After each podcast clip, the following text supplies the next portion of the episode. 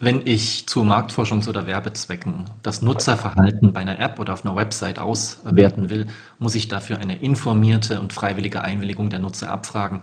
Das haben der EuGH und auch der Bundesgerichtshof in Deutschland entschieden 20 19 und 2020. Dieser Sack ist zu, das Schiff ist auch schon gesegelt und wenn Gesetze und Rechtsprechung mir dann nicht passen als Unternehmen, kann ich gern dafür werben, sie demokratisch zu ändern. Ich darf sie aber nicht ignorieren. Wir sind immer noch ein Rechtsstaat und kein die Bahn darf alles Staat.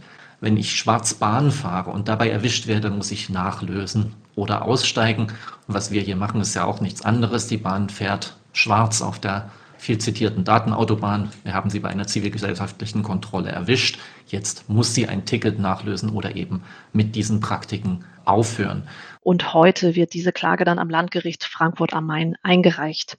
Und die Klage, von der hier gerade gesprochen wurde, richtet sich gegen die App DB Navigator der Deutschen Bahn, die, so zumindest die Aussage der Klagenden, zu viele Daten über ihre Nutzer und Nutzerinnen erhebt und an andere Unternehmen auch noch weitergibt. Zu hören waren gerade Peter Hense, Rechtsanwalt, und Julia Witte, Redakteurin und Campaignerin des netzpolitischen Vereins Digitalcourage. Mit ihrer Unterstützung wurde am 20. Oktober, als diese Aufnahmen, die wir gerade gehört haben, entstanden sind, eine Klage von Padelun gegen die Deutsche Bahn eingereicht. Padelun selber ist auch bei Digital Courage aktiv und begeisterter Zugfahrer. Und für alle Beteiligten ist der Stein des Anstoßes, dass eben der Deutsche Bahnnavigator, die App, die fast alle Bahnreisenden nutzen, Daten eben über diese NutzerInnen erhebt und weitergibt, die unter anderem für Werbezwecke zum Beispiel interessant sein können und eigentlich aber für die Funktion der App gar nicht notwendig sind. Diese Datenerhebung, das sogenannte Tracking, was hier dahinter steckt, ist auch ganz grundsätzlich problematisch, wie Rena Tankens von Digital Courage beschreibt. Ja, das Problem beim Tracking ist, dass das Werkzeuge für Überwachung sind. Also wie der Name schon sagt, ist, Tracker sind dazu da, einen zu verfolgen und Nutzerinnen und Nutzer des Netzes auszuforschen, möglichst viele Erkenntnisse über sie zu sammeln. Und diese Tracker, die dienen dazu, uns zu verpetzen. Die werden dort abgelegt, damit wir halt immer wieder erkannt werden und damit unsere Profile immer detaillierter werden. Das sind unsere Persönlichkeitsrechte, die da verletzt werden, denn die sind ja nicht altruistisch tätig, sondern die möchten natürlich das meiste rausholen. Und das meiste rausholen besteht eben darin, dass äh, ein Unternehmen wie Google sich zu 99 Prozent aus Werbung finanziert. Und äh, das sind nicht alles freundlich gemeinte Angebote oder nette Werbung. Wer Erkenntnisse hat darüber, wer gerade einen kranken Angehörigen hat und dringend einen Flug nach New York braucht, kann halt entsprechend diese Information weitergeben, um die äh, entsprechenden eigenen Flugticketpreise für diese Personen halt zu erhöhen, weil die mittlerweile auch personalisiert sind. Es gibt eine Menge Möglichkeiten von Kreditangeboten, wo auch Versicherungen gehören zu den Kunden, die diese Daten natürlich mit großem Interesse aufnehmen. Es ist außerdem ein IT-Sicherheitsrisiko, weil die Daten von Menschen, die eine Website betreten, im Hintergrund im Realtime-Bidding halt versendet werden. In dieser Auktion können dann äh, Werbefirmen halt den Zuschlag bekommen, um ihre Werbung anzeigen zu können auf der Website. Und da werden tatsächlich unsere, die Nutzerinnen-Daten, werden halt durchs Netz gepustet und die Firmen, die behaupten, Werbung zu schalten, wollen das gar nicht unbedingt alle, sondern die möchten möglichst viel über uns wissen und das könnten auch Geheimdienste sein. Und es ist nicht so sehr unwahrscheinlich. Nun ist die DB Navigator App vor allem dazu da, Zugverbindungen zu suchen und Tickets zu buchen. Das heißt, mehr als Start und Ziel, Name und vielleicht noch eine Bankverbindung dürfte eigentlich gar nicht die Voraussetzung sein. Und eine Weitergabe an Daten an weitere Tracker müssten NutzerInnen eh explizit nach der geltenden Rechtslage zustimmen. Das ist soweit die gute Theorie. Im April diesen Jahres hat der IT- und Sicherheitsexperte sowie auch Datenschützer Mike Kuketz sich die DB Navigator App etwas genauer angeschaut und festgestellt, dass bei der Nutzung der App einiges im Hintergrund passiert. Also angenommen, ein Nutzer hat sich die DB Navigator App gerade installiert und startet sie nun zum ersten Mal. Und nach einer kurzen Wartezeit wird dann der Consent Banner, also der Einwilligungsbanner angezeigt. Hier der Nutzer dann die Wahl zwischen alle Cookies zulassen, Cookie-Einstellungen öffnen und aus unserer Sicht nicht als Auswahlmöglichkeit wahrnehmbar noch die dritte Option eben nur erforderliche Cookies zulassen. Jetzt wechseln wir die Perspektive.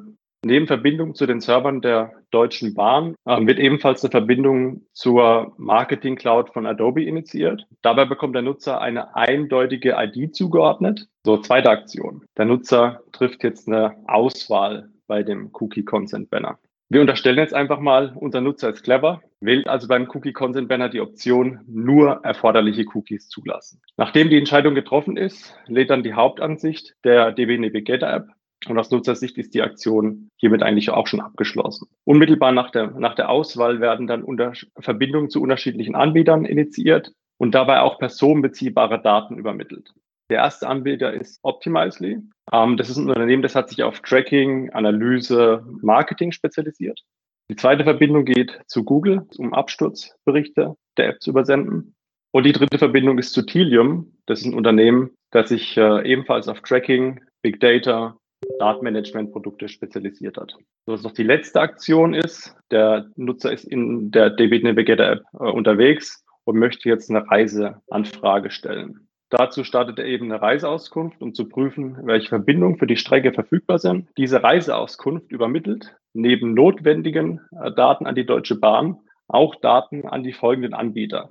Und zwar erstens an Adobe, unter anderem folgende Informationen, ob ein Kleinkind mitfährt, wie viele Reisen es insgesamt gibt, den Zielstartpunkt der Verbindung, An- und Abfahrtszeit, ob man Bahncard-Kunde ist und ob ein Umsteigen notwendig ist. Aber auch an Qualtrics gehen Informationen beziehungsweise Daten raus, ähm, unter anderem aus welchem Verbund das Ticket stammt, also welche Ticketvariante hier gewählt wurde. Auch wiederum der Ziel- und Startpunkt der Verbindung und auch den An- und Abfahrtszeit.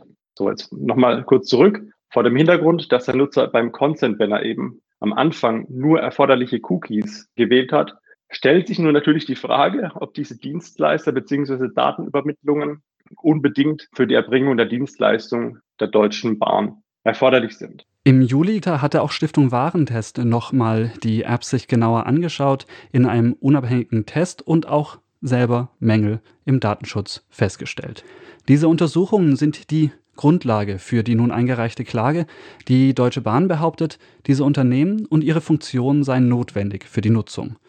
Wobei schon allein bei Absturzberichten die Frage aufkommt, ob diese wirklich zwingend erforderlich sind für die Funktion der App. Im Nachgang dieser Tests der App veröffentlichte Digital Courage zusammen mit Mike Koketz einen offenen Brief an die Deutsche Bahn, worauf diese wiederum reagierte und lediglich angab, dass sie keine Veränderungen vornehmen möchte an dem Programm.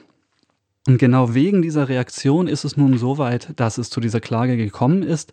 Dabei entschied der Kläger Padelun sich bewusst gegen den Weg über die Datenschutzbehörden, bei denen viele Beschwerden schon vorliegen und die viele Jahre brauchen, bis sie zu einem Ergebnis kommen. Padelun beschreibt den Rat, den er beim informellen Gesprächen von Datenschutzbehörden bekommen hat. Wir kriegen als Echo oft gesagt, bitte macht was, es muss was aus der Zivilgesellschaft kommen. Wir können nicht alles machen und wir haben auch in der Regel als offizielle Stellen eine Hand auf den Rücken gebunden. Und deswegen haben wir auch gesagt, okay, an dieser Stelle wollen wir einmal wirklich durchgreifen weil wir eben auch dann letztendlich alle Firmen adressieren wollen, damit die, nachdem wir das Verfahren gewonnen haben, auch ganz klar wissen, wir sollten unsere Tracker aus allen unseren Apps wieder rausfummeln. Es ist also klar, selbst Datenschutzbehörden ermutigen Betroffene, ihr Recht vor Gericht einzufordern. Im Falle der DB Navigator App ist dies nun am 20. Oktober bei dem Landgericht in Frankfurt am Main passiert. Die Klageschrift ist auf der Webseite von Digital Courage e.V. öffentlich einsehbar und ein Ergebnis können wir innerhalb eines Jahres erwarten, so zumindest die Einschätzung des Rechtsanwalts Peter Hense. Die durchschnittliche Laufzeit von einem Zivilverfahren in einem solchen Fall sollte unterhalb eines Jahres sein für die erste Instanz.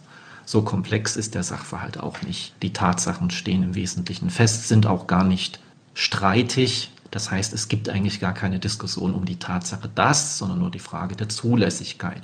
Und das ist eine Rechtsfrage, die kann man nach einer mündlichen Verhandlung und nach ein, zwei Schriftsätzen, die gewechselt sind, dann doch recht entspannt entscheiden. Insofern denke ich auch, dass wir vor Ablauf eines Jahres hier schon ein Urteil sehen könnten. Corona und sonstige Krisen natürlich mit einkalkuliert, kann das niemand mit absoluter Sicherheit garantieren.